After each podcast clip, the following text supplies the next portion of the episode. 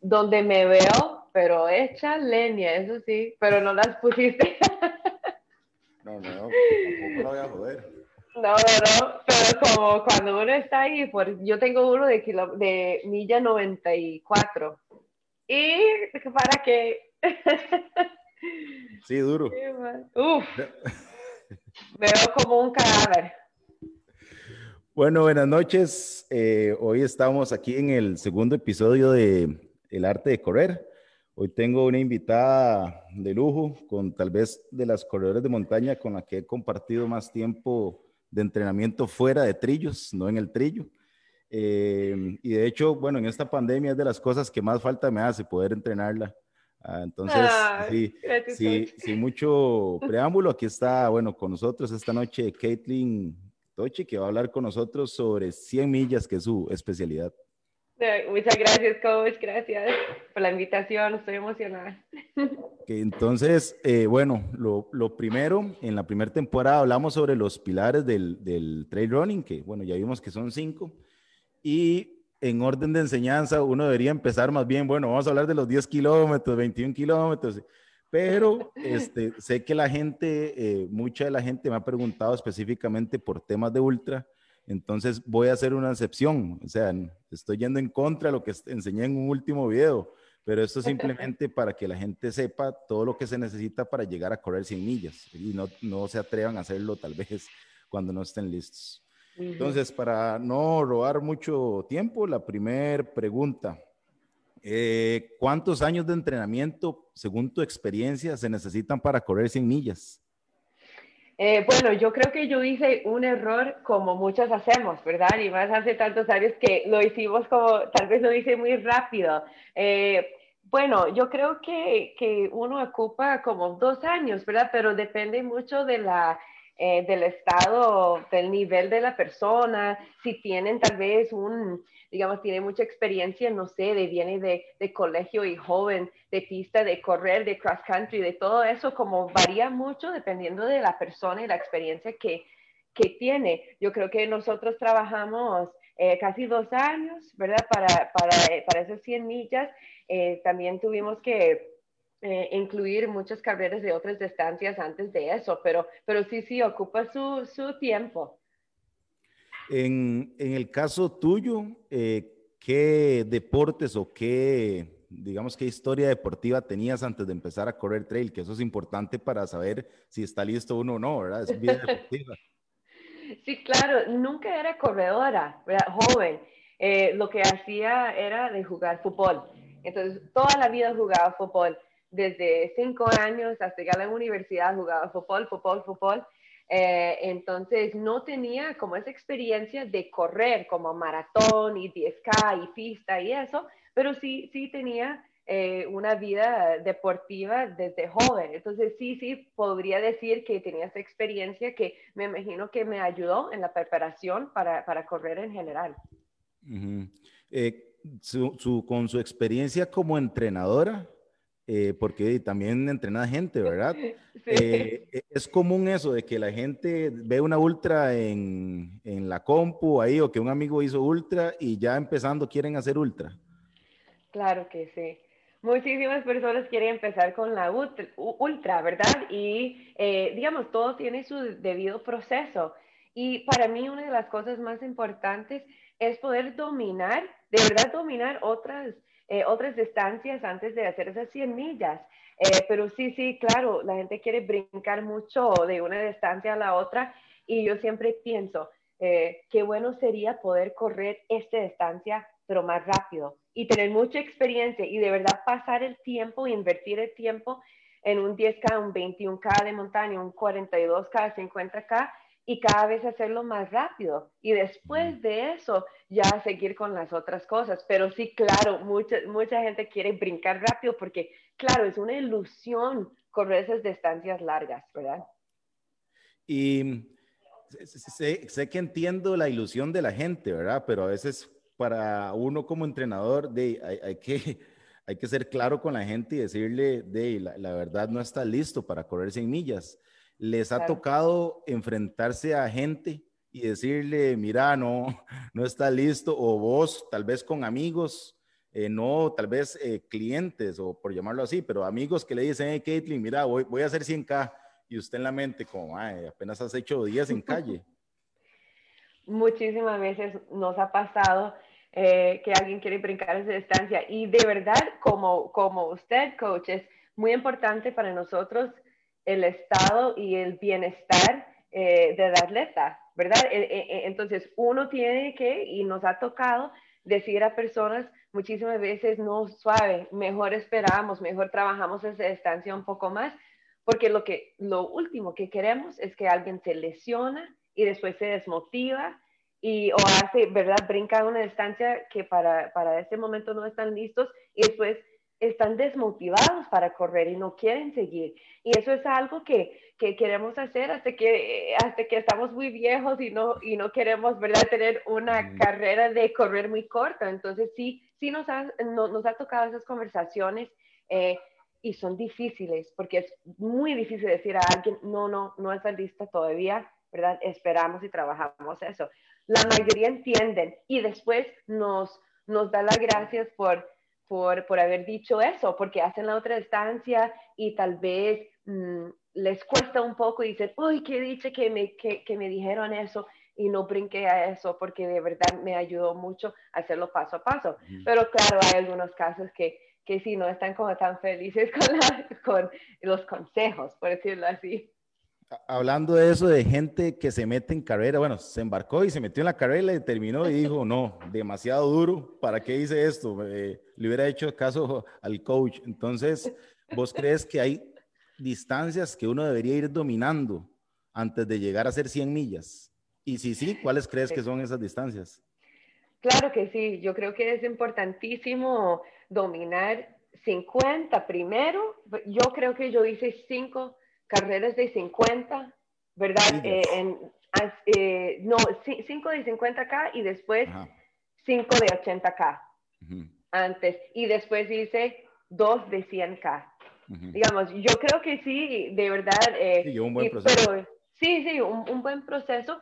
Tal vez hubiera sido, no sé, mejor si, si hacemos más, pero yo creo que cuando uno ya domina 80 kilómetros y ya lo puede hacer eh, a un ritmo no tan, ¿verdad? Porque también tenemos que pensar en eso.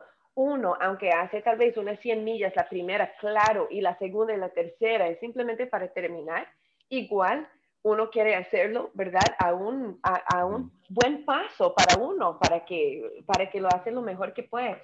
Entonces, dominar esas otras distancias primero, uno de verdad puede dominar esos pasos, ese zona 1, zona 2, esos, ¿verdad? Esos pasos ricos para que van a usar en las, en las 100 millas.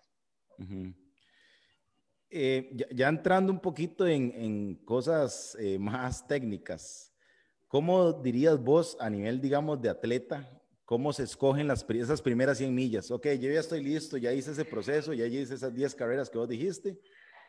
¿Cómo hago para escoger esas 100 millas?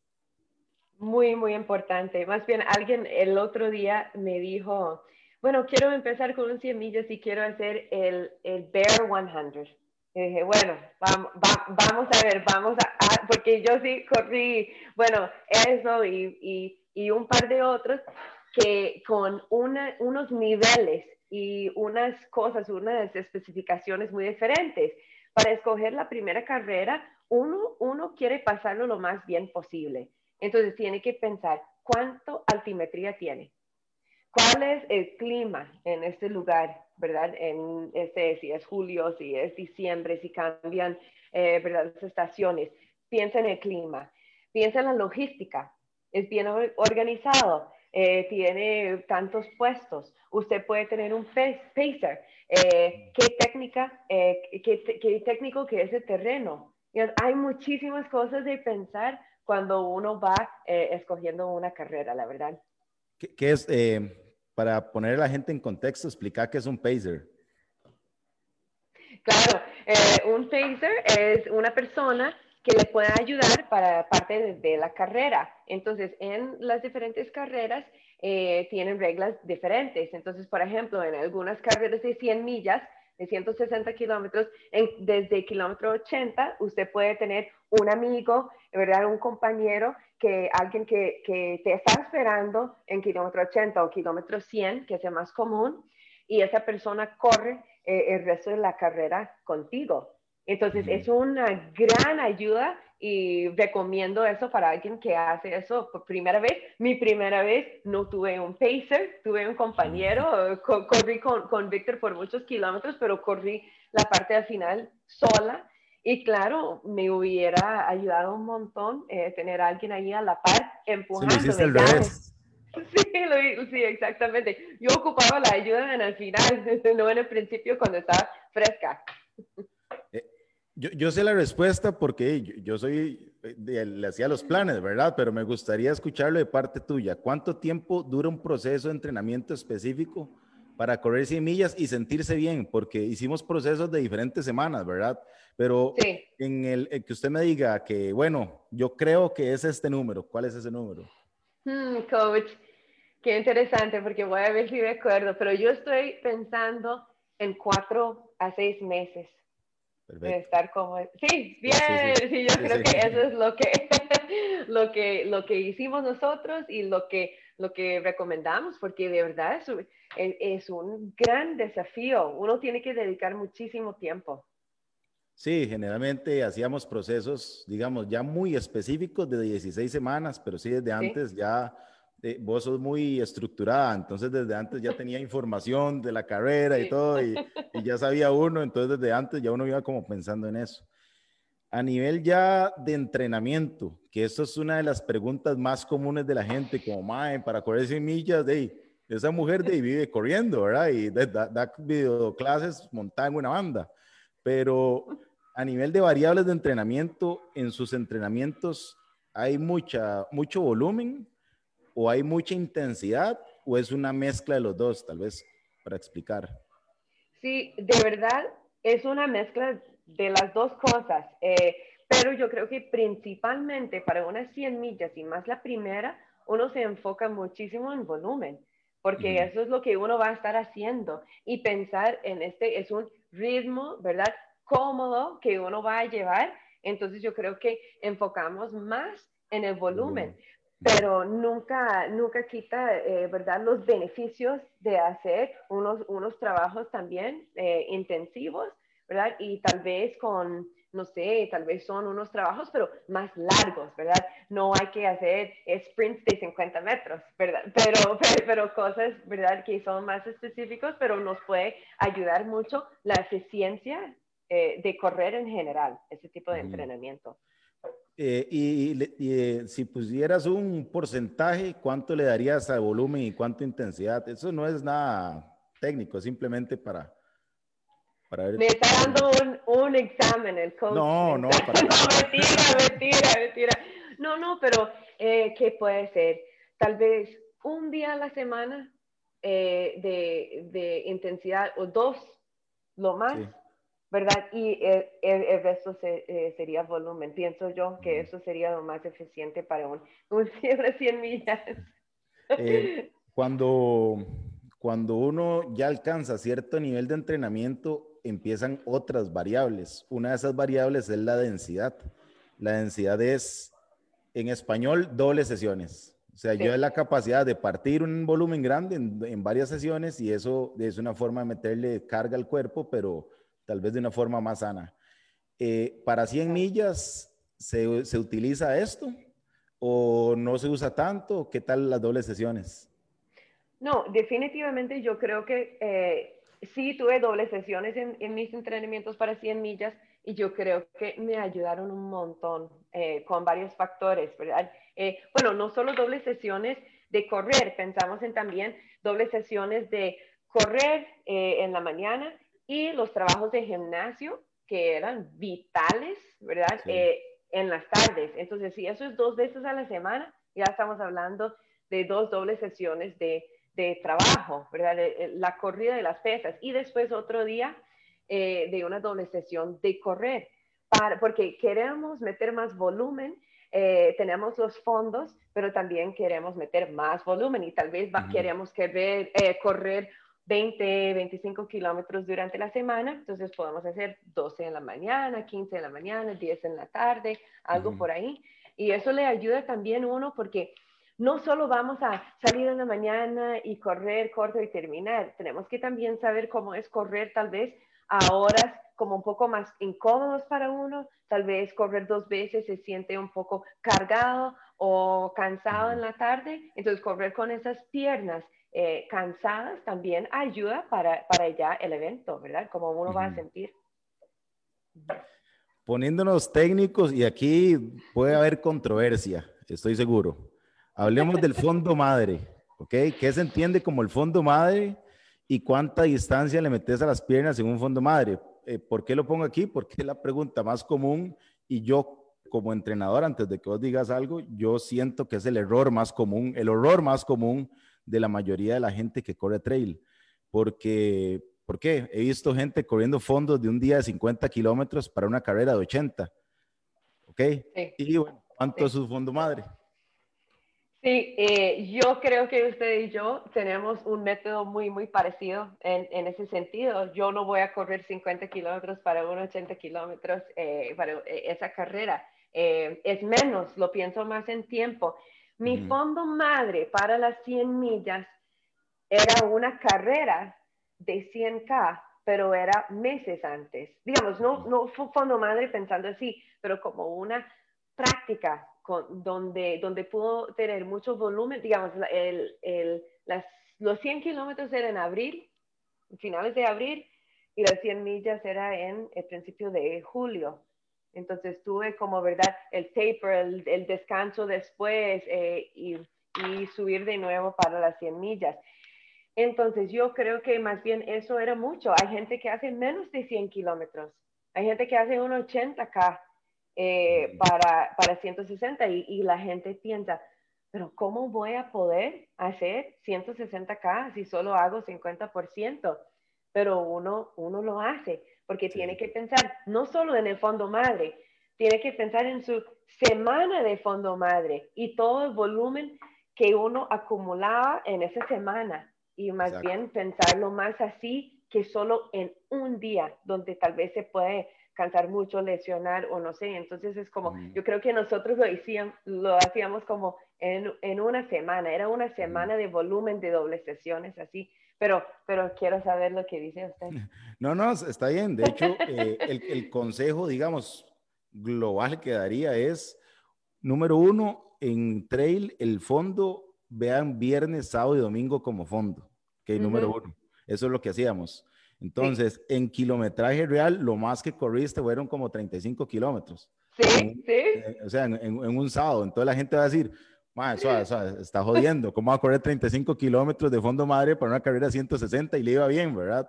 Entonces, ahí es donde eh, creo que tal vez este, los números o, la gente lleva mucho a teoría de la calle a la montaña y hay que verlo diferente.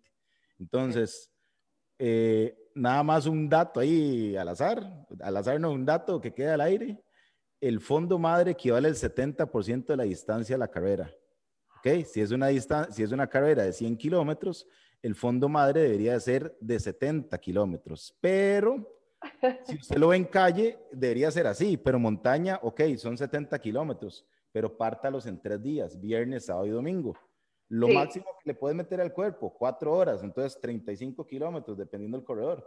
Entonces, 35 kilómetros y el resto de 35 kilómetros divídelos entre viernes y sábado, dependiendo la dificultad de la carrera. O sea, eso es como, como lo que usábamos eh, de, de fórmula.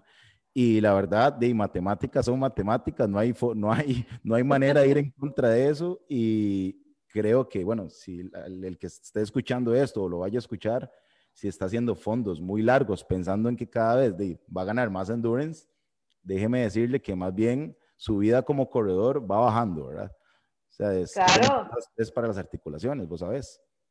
Sí, y no, y, y, eso funcionó, es que funciona, por eso hablé de la, de la acumulación de los kilómetros, porque eso era, eran tres días, ¿verdad? Esos 100 kilómetros era una carrera, y eran meses antes. Eso no, eh, eso no es el fondo madre, porque el fondo madre lo hacemos tres semanas antes de una carrera así.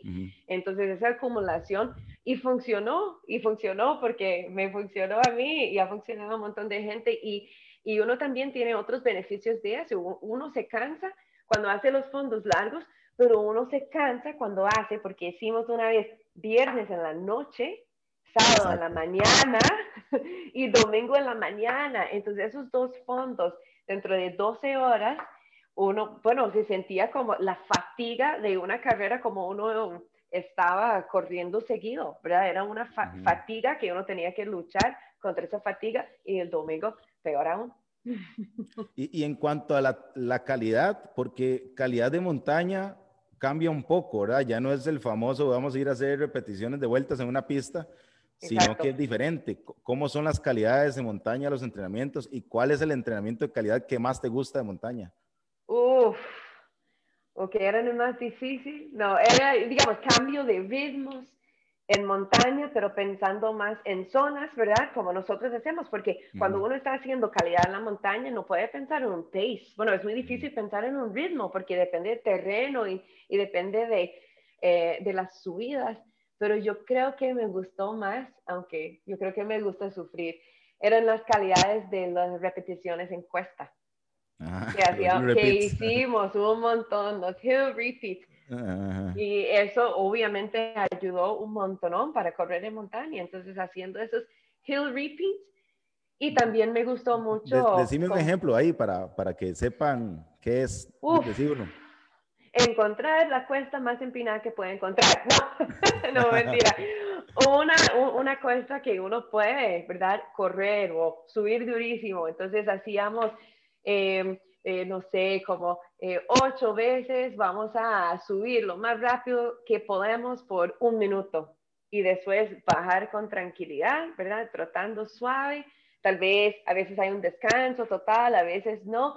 Y otra vez. Y eso puede variar muchísimo. Hacíamos eh, cuestas cortas, hacíamos cuestas largas. Yo me acuerdo subiendo por tres minutos para arriba y después bajando. Entonces, esos entrenamientos me, me gusta muchísimo porque yo sé que me va a ayudar en todo, en la subida, en todo, todo cuando, digamos, ya, ya tenemos la, el volumen, el fondo madre, ya sabemos algo de calidades, esto tampoco es un curso, ¿verdad? Intensivo, simplemente estamos dando eh, como una pincelada, pero el clima y lo técnico del terreno tiene algo que ver en la planificación de unas 100 millas. Claro que sí. Eh, para mí, la verdad, sí. Cuando, cuando voy para cualquier carrera, más, más para un 100 millas, yo trato de pensar, eh, bueno, estudio qué, qué, va a hacer el clima, qué va a hacer, eh, qué técnico va a hacer el terreno, eh, cuánta altimetría va a haber. Y cuando hago mis fondos, busco algo, si puedo, parecido. A veces no siempre es posible, ¿verdad? Si uno va a viajar y no hay algo parecido, pero usualmente por lo menos, bueno, tal vez el clima es lo que puede, ¿verdad? Variar más pero em, tal vez el tipo de, de, trillo, el tipo de terreno, uno de verdad puede buscar em, y hacer sus fondos en lugares parecidos para ir practicando. Em, cuando, cuando sé que la carrera va a tener un montón de cuestas, entonces subo muchísimo. Cuando sé que va a estar más corrible, busco ese tipo de terreno, al rodeo, a pie de fuego, no sé, tiene mucho que ver, sí, con, con cómo entreno. De, hecho, bueno, todo esto se lo dicen a uno cuando uno se inscribe, le dan un manual que ahora vamos a ver algo de estrategia con eso, pero esto se lo dicen a uno y uno a veces como corredor, uno nada más se inscribe y lo que se fija es dónde recoge el número, ¿verdad? Y el libro se, lo olvida. Eh, otro tema es la comida. Eh, en una ultra, obviamente, requerís más energía y requerís comer, porque son hasta un día corriendo, 24 horas. Eh, ¿Desde cuánta anticipación empieza usted a entrenar la, lo que es lo que se va a comer, la comida? ¿Y con cuánta anticipación empieza un programa para la carrera, que son dos cosas diferentes?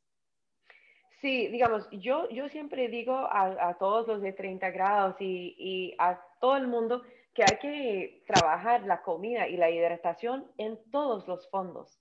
Si viene una carrera, no viene una carrera, es importantísimo que usted sabe lo que le cae bien, lo que le funciona, cuánto necesita para cada hora, ¿verdad? Porque sí, uno puede calcular lo que debería hacer, pero cada persona es diferente y cada persona tiene necesidades diferentes. Y uno puede hacer eh, la prueba de sudoración para ver la, eh, la, hidratación, pero hasta que usted lo practica de verdad en, en eh, digamos, en, en, los fondos no va a saber exactamente qué necesita, todo lo que necesita. Entonces, yo, yo sugiero que lo practican siempre, que lo practican siempre en todos los fondos que, que, que, van a hacer, porque uno tampoco quiere hacer un fondo sin comida o sin hidratación. Entonces es un constante aprendizaje de uno y lo que el cuerpo necesita. ¿Y la comida entra en la estrategia?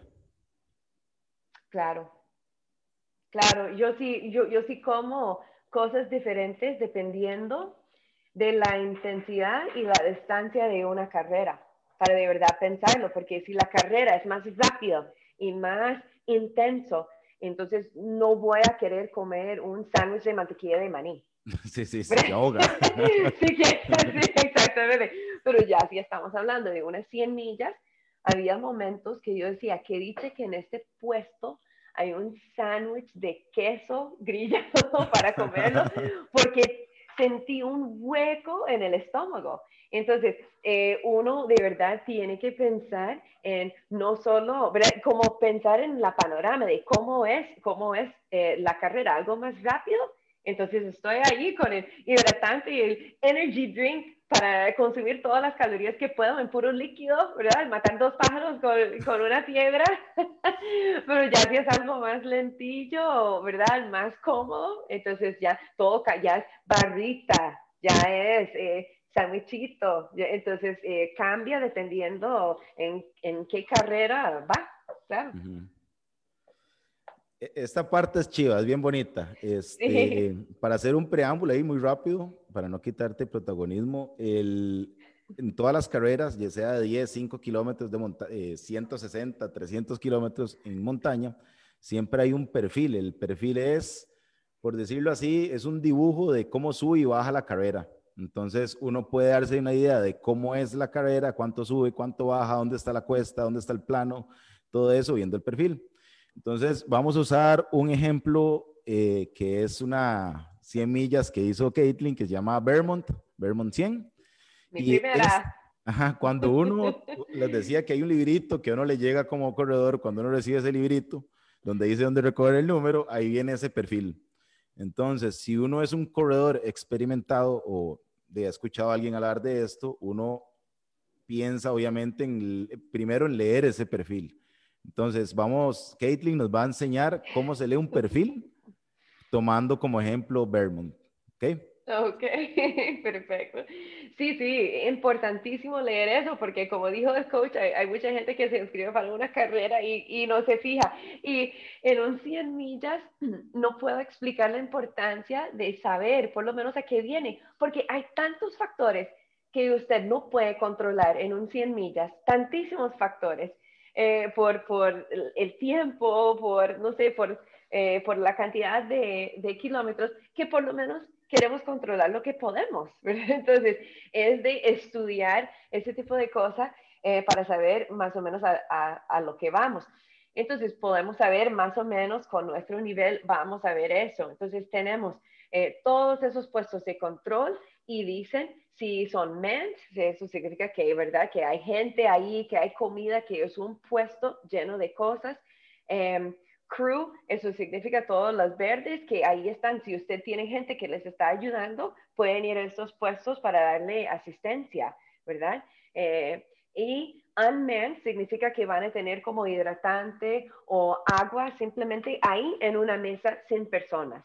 Entonces, en esas 100 millas hay, tres tipos de puestos eh, de asistencia. Entonces, hay que ver. En los que dice crew, ¿verdad? Uno podría dejar también un drop bag, que es ya otro factor de las 100 millas, ¿verdad? Es una bolsa donde usted deja cosas que piense que va a necesitar, que podría ser hasta que en la mitad un par de zapatos extra por si, por si tiene ampollas em, otra camiseta por si, no sé, por si algo pasó, si se cayó, si necesita otra ropa. Em, hasta la comida, eh, los geles y las barritas que usted quiere llevar para la segunda mitad.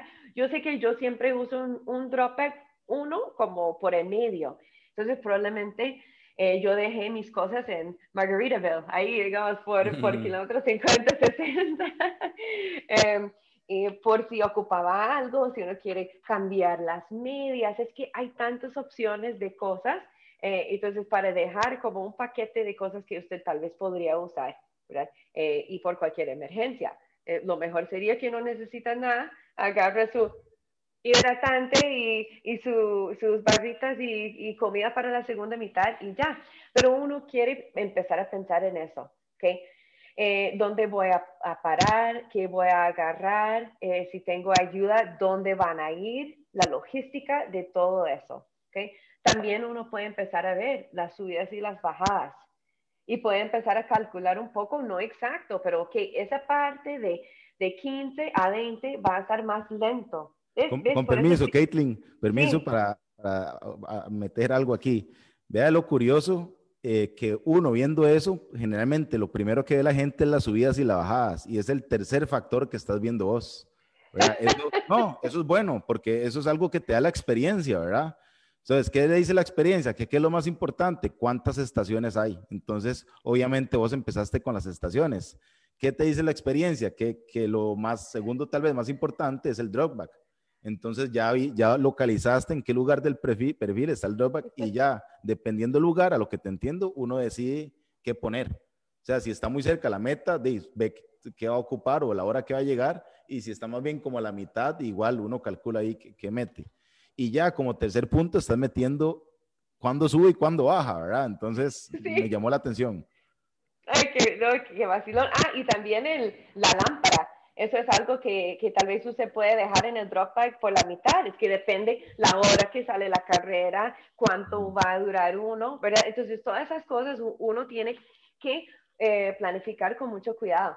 Eh, pero sí, ya, ya estoy viendo todas las subidas y bajas y también tienen que pensar que esos mapas a veces pueden engañar un poco. Depende, ¿verdad? Uno de verdad tiene que ver al, al lado eh, a ver cuánto altitud, cuánto uno está subiendo y bajando, porque depende de eso, de qué empinado que sería. Pero podemos ver entre 15 y 20, así que ellos pusieron un puesto. Entonces, eso significa que eso es una subida dura, sí. ¿verdad? Porque hasta que hay agua, por ahí, por si alguien se queda sin agua.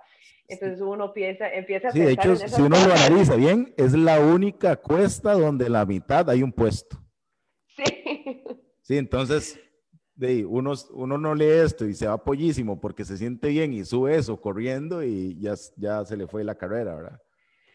Exactamente. Entonces, bueno, como, como, como pueden ver con eso, es bastante, esa carrera era bastante columpiado, más bien eh, es súper recomendado, digamos, de mi parte para alguien que hace un primer 100 millas, porque yo sentí que era bastante columpiado y uno no estaba enfrentada con una cuestota que uno decía, no puedo, no puedo, no puedo. No, era sube, baja, sube, baja, sube, baja, eh, muy, muy bonito.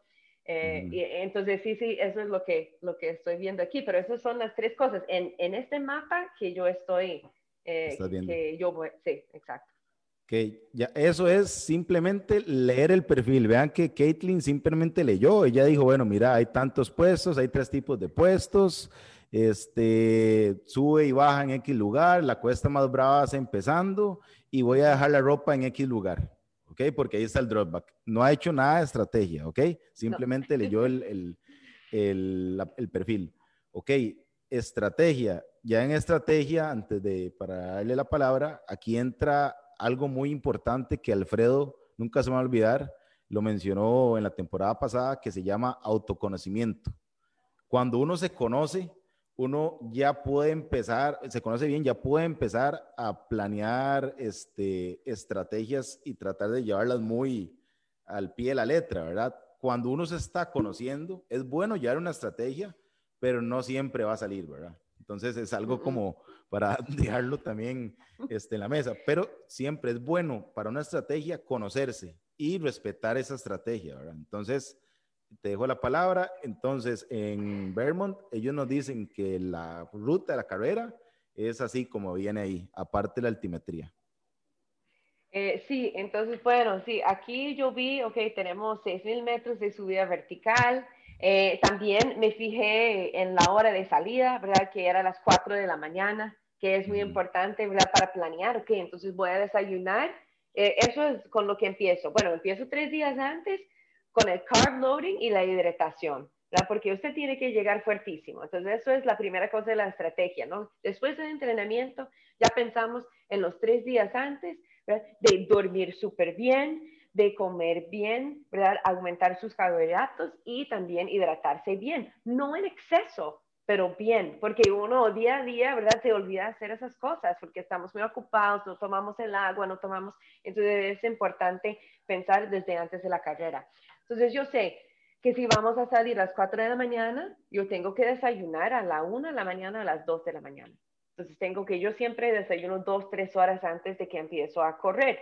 Ya justo después de salir, yo siempre pienso que voy a tomar un gel, algo liviano para más calorías, pero que, pero que no me va a sentar ahí como un desayuno. Eh, entonces pensamos en la hora de salida. Va a salir en la oscuridad, si es a las 4 de la mañana. Eso significa que voy a ocupar eh, la luz.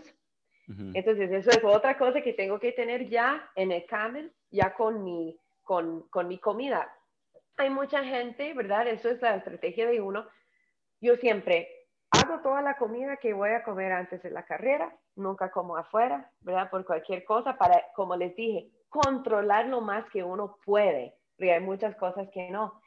Ya en los puestos, si uno tiene el lujo de tener un crew y tener gente que les ayuda, ¿verdad? Usted eh, podría intentar a comer y tomar las cosas que usted escoja. ¿verdad? Uno puede usar los puestos y es importante saber lo que, lo que, va, lo que va a haber para que uno sabe, ok, yo sí como eso, no como eso, yo tomo eso, no tomo eso. Y si no, entonces uno va eh, llevando sus cosas en que estás cómodo en tomar y, comer, que para mí es vital. Todos los fondos que han practicado eh, simulacros de carrera, y han comido y tomado sus cosas y después llegar a una carrera a cambiar, eso, eso puede ser algo que les puede afectar. Entonces, mi estrategia siempre tiene que ver con, en, en, lo más posible, eh, mis geles, mis barritas, mis hidratantes en la mayor posibilidad, ¿verdad? Y si, tiene, si tengo ayuda eh, en, en, en, los puestos, entonces me puede rellenar o refiliar con las cosas que yo quiero. Entonces, eso también, eso uno puede usar el drop bag para, para eso. Entonces, eso es la primera cosa que pienso, es, es organizar mi comida y la hidratación número uno. Ok. Ya una vez organizado eso y, ok, tomás el mapa de la carrera y bueno, y sabes cómo es la ruta, en, digamos, en terreno, que es lo que estábamos viendo ahí. Y bueno, ya por lo que leímos, esta ruta es de muy poco pavimento, casi todo estrillo, de lo que estaba leyendo ahí. Entonces, eso de es buenas noticias porque vos sos buena en trillo, ¿verdad? Entonces, en, autoconocimiento vas bien y luego tiene mucha bajada eh, y mucha cuesta, pero baja mucho y vos sos muy buena bajando también. Entonces, eh, le voy ayudando en autoconocimiento. ok, ahora sí, ¿cuál es la estrategia para esa carrera? Depende del momento también, ¿verdad? Pero más bien la pregunta es, ¿cuál fue la estrategia? Ok, mi estrategia era, bueno, con todo el entrenamiento que he hecho, yo sabía, ok, estoy lista para, yo quiero, mi meta es correr, trotar, correr cómodo, todos los planos, todas las bajadas y la mayoría de las subidas cómodas con una inclinación que yo estoy cómoda en subir, digamos, falso planos y subidas con poca inclinación, que puedo. E, eso es mi meta. Si yo puedo ver la cima y es una cuesta con poca inclinación, yo quiero trotar esa cuesta. Yo quiero. Y cuando ya es una cuesta larguísima o empinadísima, que eso tenía muy pocos, mi, mi meta es, ok, voy, voy a caminar eso, pero quiero tratar de trotar cómodo, de correr la mayoría de la carrera que puedo y viendo la altimetría y viendo que era como rolling hills, ¿verdad? Eh, columpios. Entonces, eso, eso era lo que yo quería hacer, eso era la meta. Claro, en, en los tramos uno siempre tiene sus sub y bajas, ¿verdad? De, de, ánimo, de cuerpo, de energía, de todo, entonces no siempre sale como uno quiere. Em, pero eso era como la estrategia, em, la estrategia de la corrida, de tratar de no llegar a un punto, de no quemarme, de no llegar a un punto que digo, tengo que caminar esa bajada. Eso era algo que yo no, no quería que pasara, ¿verdad? Que tratar de mantenerme suavecito, cómoda, para poder hacer eh, lo mejor que pude, pude en, en la, en la parte de, de, correr. En cuanto a tiempos, ¿metes tiempos de, llega, de llegar a ciertas millas como parte de la estrategia?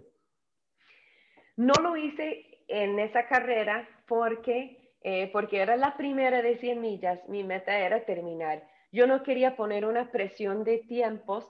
Eh, Ah, pues un punto aparte que, que, es importante, pero yo creo que alguien lista o listo para unas 100 millas no debería poder preocuparse por los cut-offs, por los cortes de tiempo. Eso es algo más que viene en la información de la carrera, pero, pero yo pienso que si uno entrenó bien, eh, invirtió el tiempo necesario y nada les, verdad, que extraordinario les pasa, que eso no debería ser, ¿verdad? Un factor para alguien bien entrenado. Em, pero yo no quería ponerme eh, ese tipo de presión. Yo sé que muchos van a carreras con, con un tiempo de meta, pero para mí uno no puede hacer eso la primera vez corriendo una distancia. Entonces, mi, mi meta más importante era llegar y no sobreesforzarme en ningún momento, no, no subir las pulsaciones a una, no sé, un zona 3, ¿verdad? Si no era necesario para, para mantenerme con, constante durante toda la carrera.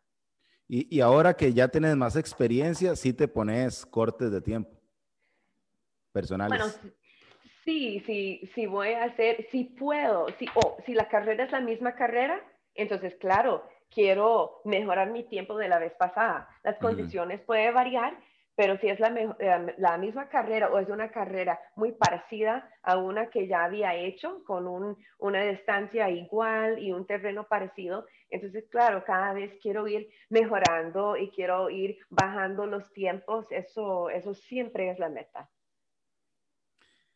Aparte de eso, en la primera, en la primera 100 millas, esos fueron los factores que pusiste más atención. ¿De, qué, perdón? ¿Cuál factor? O sea, e, es, esto que estamos hablando ahorita, eh, digamos, correr, hacia, correr todo hacia abajo y todos los planos, eh, no presionarse por tiempos, eh, saber dónde iba a dejar la comida y quién te iba a ayudar, quién te iba a llenar las cosas. Esa fue la estrategia en la primera vez, en resumen. Buenísimo. Sí, sí, sí, es, eso sí fue, eso sí fue las cosas más, más importantes. Sí, importante eso que dijiste, eran las primeras 100 millas. Eh, a veces uno se, se pega el balazo en el pie solo, ¿verdad? Eh, las primeras 100 millas deberían ser de, para disfrutarlas, eh, probar el cuerpo, ver cómo reacciona el cuerpo y no como una competencia de, de contra el reloj, ¿verdad? No, Exactamente. Y yo pienso, si alguien no se pone presión así encima, entonces le va mejor. Cuando yo me presiono en una carrera, no me va tan bien que cuando, por ejemplo, coach, usted me había dicho en varias carreras, Kate, tienes que correr esa carrera como si fuera un fondo. Y me han ido mejor en esas carreras que cuando alguien me dice, dele con todo y a matar. A morir, a morir. a morir, a morir. esa, e, esa, presión más bien que, que pongo encima mío eh, es peor que, que, si yo voy y digo, voy a disfrutar esa carrera, voy a disfrutar, de verdad, sale mejor. Y en esa primera 100 millas me fue muy, muy bien con el tiempo y yo sé que es porque eh, fui como sin esa preocupación. la verdad, este siempre se aprende con gente de, que tiene experiencia como vos, se aprende bastante. Y bueno, espero que la gente haya aprendido mucho de vos. Estoy seguro que sí. Les recuerdo que este, este episodio está en Spotify a partir de mañana y pueden escucharlo y compartirlo con todos los amigos que quieran. Ya casi vamos a terminar. Simple, solamente quería recordarles que quienes estén compartiendo estas publicaciones van a participar en la rifa de una mensualidad de Multispa Online, un, mensaje un masaje de descarga en Rehab Science, un paquete de regalo de Hidrasalts, una caja de Life Aid Zero y un mes de entrenamiento con 30 grados.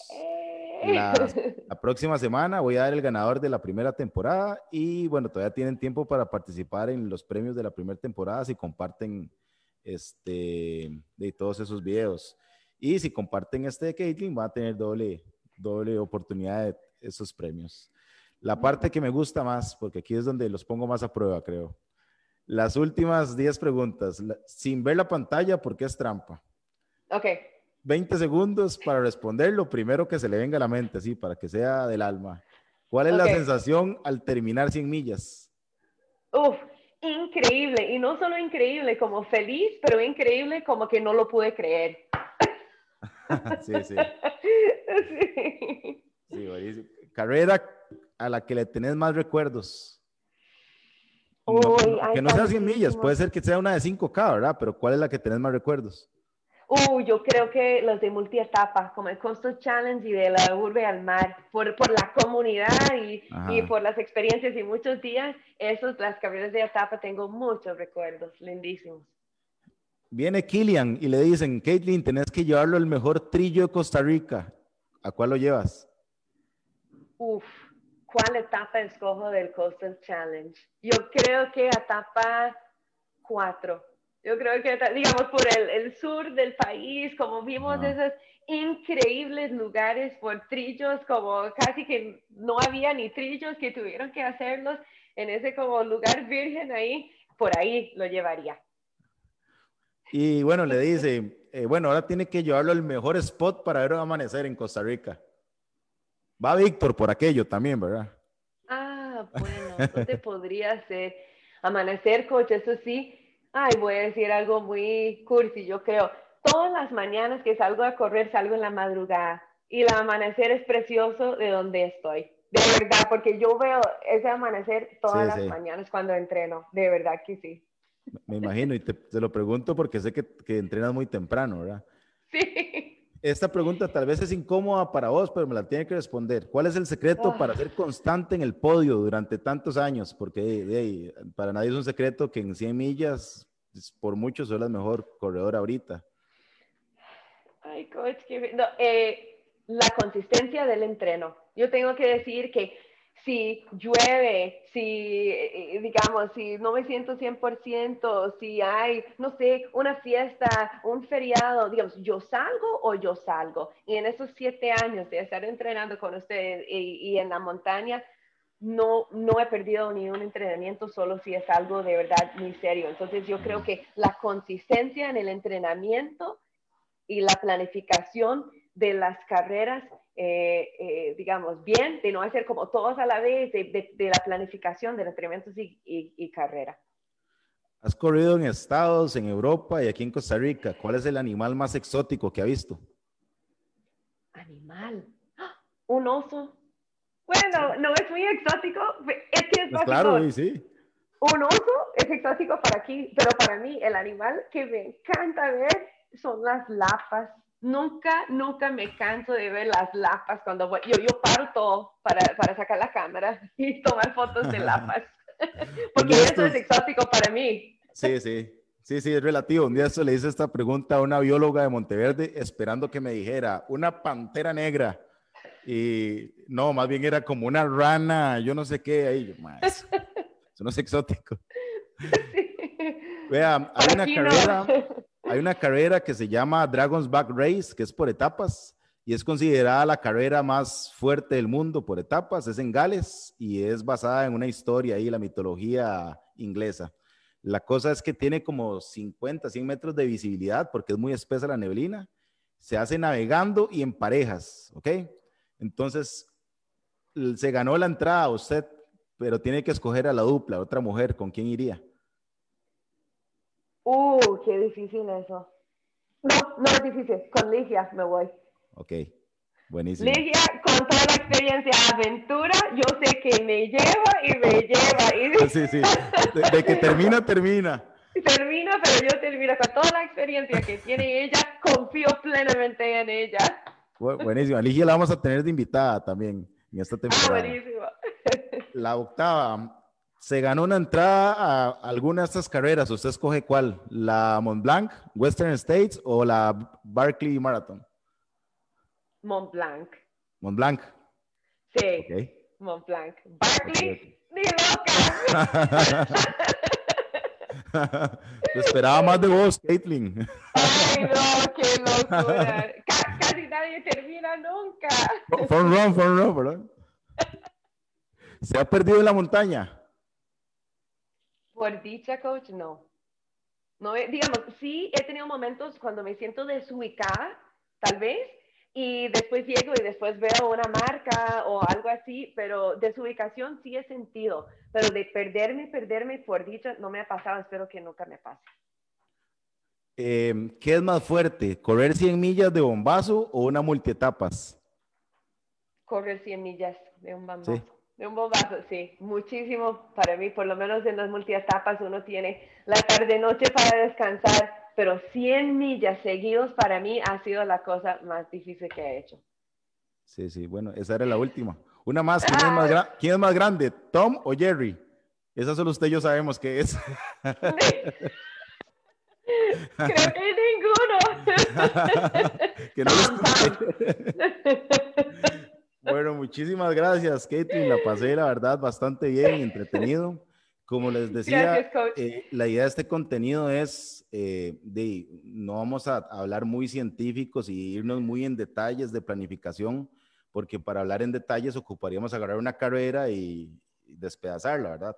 Los que estén interesados en saber más de planificación pueden escribirme y ahí este, yo con gusto les puedo ayudar.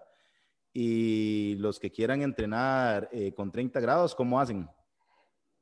Bueno, nos contacta y también para, para cualquier pregunta que alguien tiene más, si quiere saber de la experiencia de esas 100 millas, con muchísimo gusto, digamos, algo que, que tal vez no hablamos hoy, yo siempre estoy dispuesta a ayudar a todos que les interesa eso y les interesa el trail, entonces solo me avisa de sus, de sus preguntas, pero si quieren entrenar con nosotros, nos pueden buscar en Facebook y mandarnos un mensaje y también con muchísimo gusto podemos hablar. Bueno, muchísimas gracias a todos. De hecho, había muchos 30 grados. Paola, Eduardo, ¡Eh! Hola chicos. Daniel Loría. Hay varios ahí de 30 grados viendo. Pero bueno, muchas gracias. A partir de mañana este contenido está en Spotify para que lo escuchen las veces que quieran y nos vemos la próxima semana. Hasta luego.